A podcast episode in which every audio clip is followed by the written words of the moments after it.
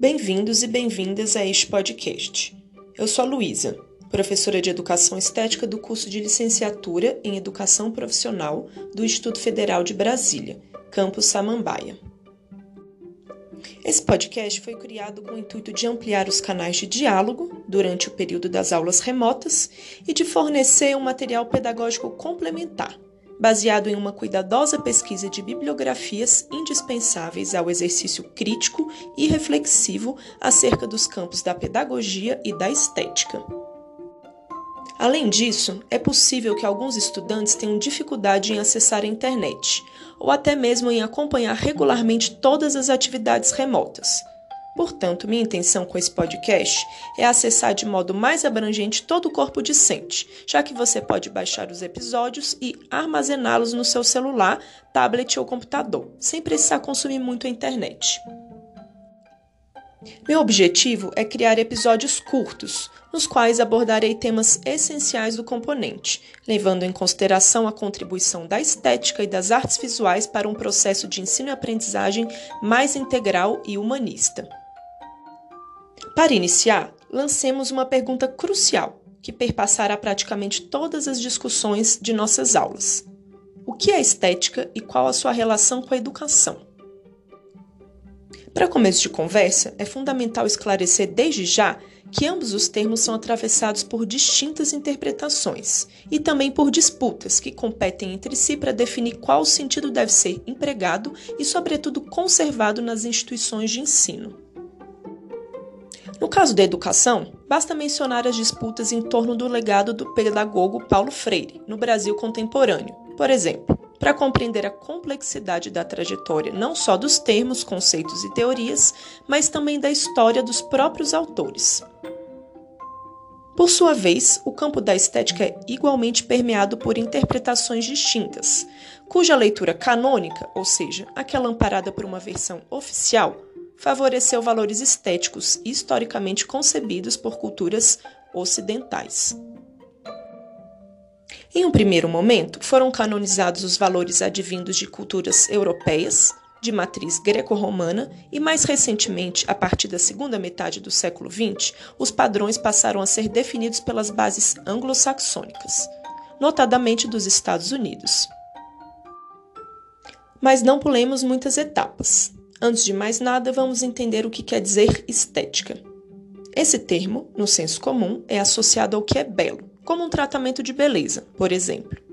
No entanto, os significados dessa categoria são mais complexos e antigos.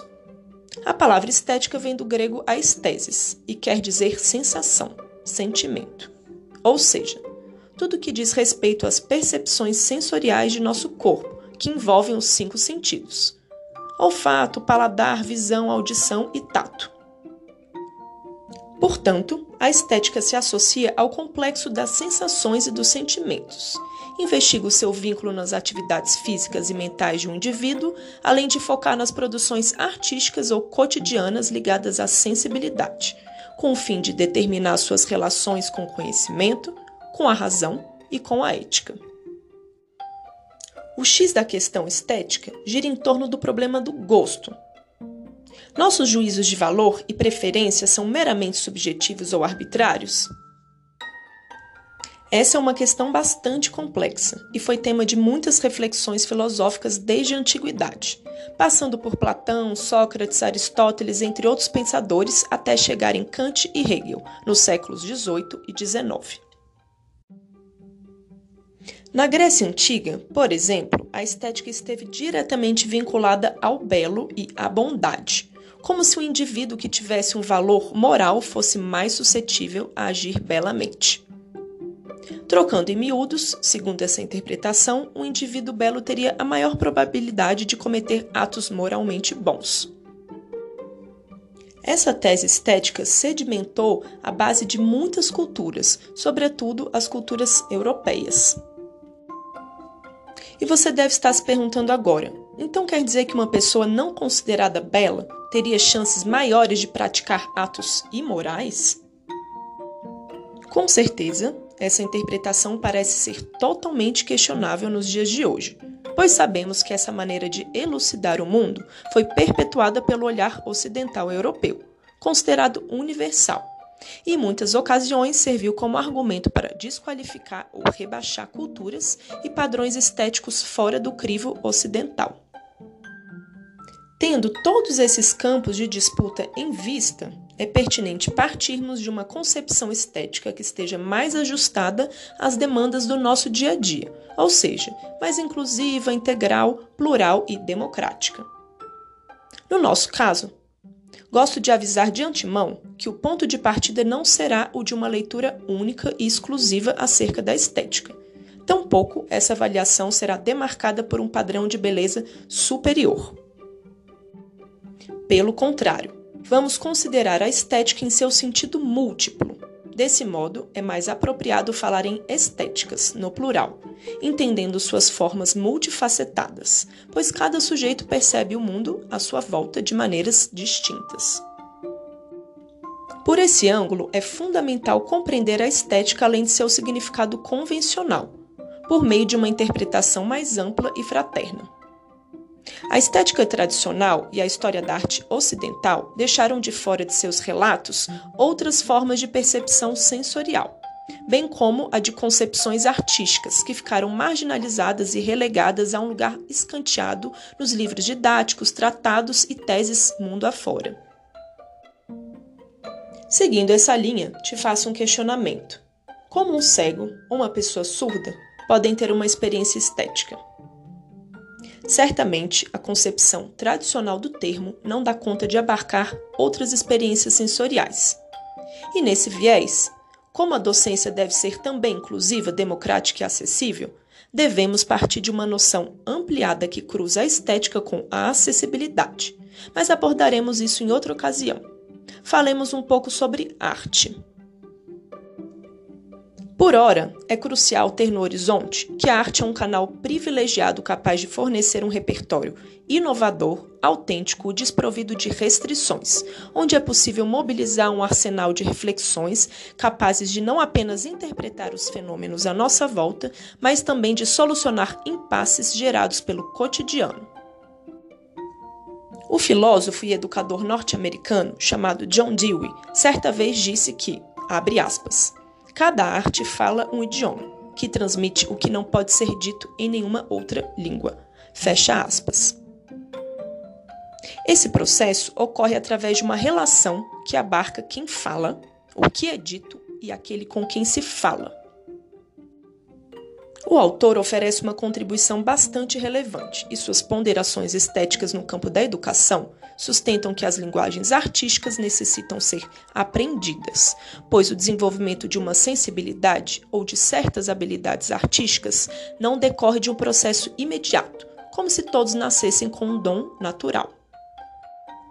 É fundamental uma abertura para que a experiência estética aconteça.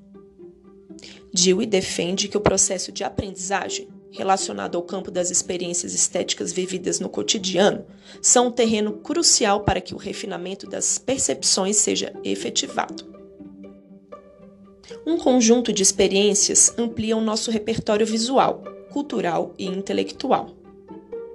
A experiência estética tem a função essencial na formação humana Dewey também sustenta que, dentre todas as linguagens, a arte é o principal meio capaz de estimular e alimentar as habilidades inventivas e imaginativas. Mesmo que vocês, alunos e alunas, não tenham uma formação em arte, é importante destacar que em suas futuras práticas em docência, vocês seguramente precisarão de algum repertório ligado à arte e à estética é fundamental estarmos atentos e atentas ao despertar da sensibilidade de nossos estudantes, para que o processo de ensino e aprendizagem seja um instrumento de criação e inventividade permanentes. Por esse ângulo, a educação estética nos dá um instrumental essencial para que saibamos canalizar os interesses de cada aluno e aluna, por meio de uma educação dos nossos sentidos que, sem dúvida, serão constantemente convocadas em sala de aula. Uma pessoa que tem seus sentidos educados é aquela que provavelmente saberá apreciar e compreender melhor as vivências e os desafios do dia a dia. Por meio da leitura visual, por exemplo, e de um repertório estético e imagético mais dilatado, podemos participar mais ativamente da sociedade. Ao compreender que a cultura na qual estamos inseridos e inseridas muitas vezes determina a forma como nos comportamos e também no que acreditamos. A estética, aprendizagem inventiva, bem como as artes visuais, abrem uma espécie de portal para que a gente aprenda a decifrar, traduzir e entender os fenômenos que estão à nossa volta. Saber apreciar e aprender através dos sentidos é uma rica oportunidade para incentivar a nossa imaginação, que é um primeiro passo de liberdade para outros mundos possíveis. Já dizia um poeta nascido lá no Maranhão, chamado Ferreira Goulart: A arte existe porque a vida não basta. Até o próximo episódio.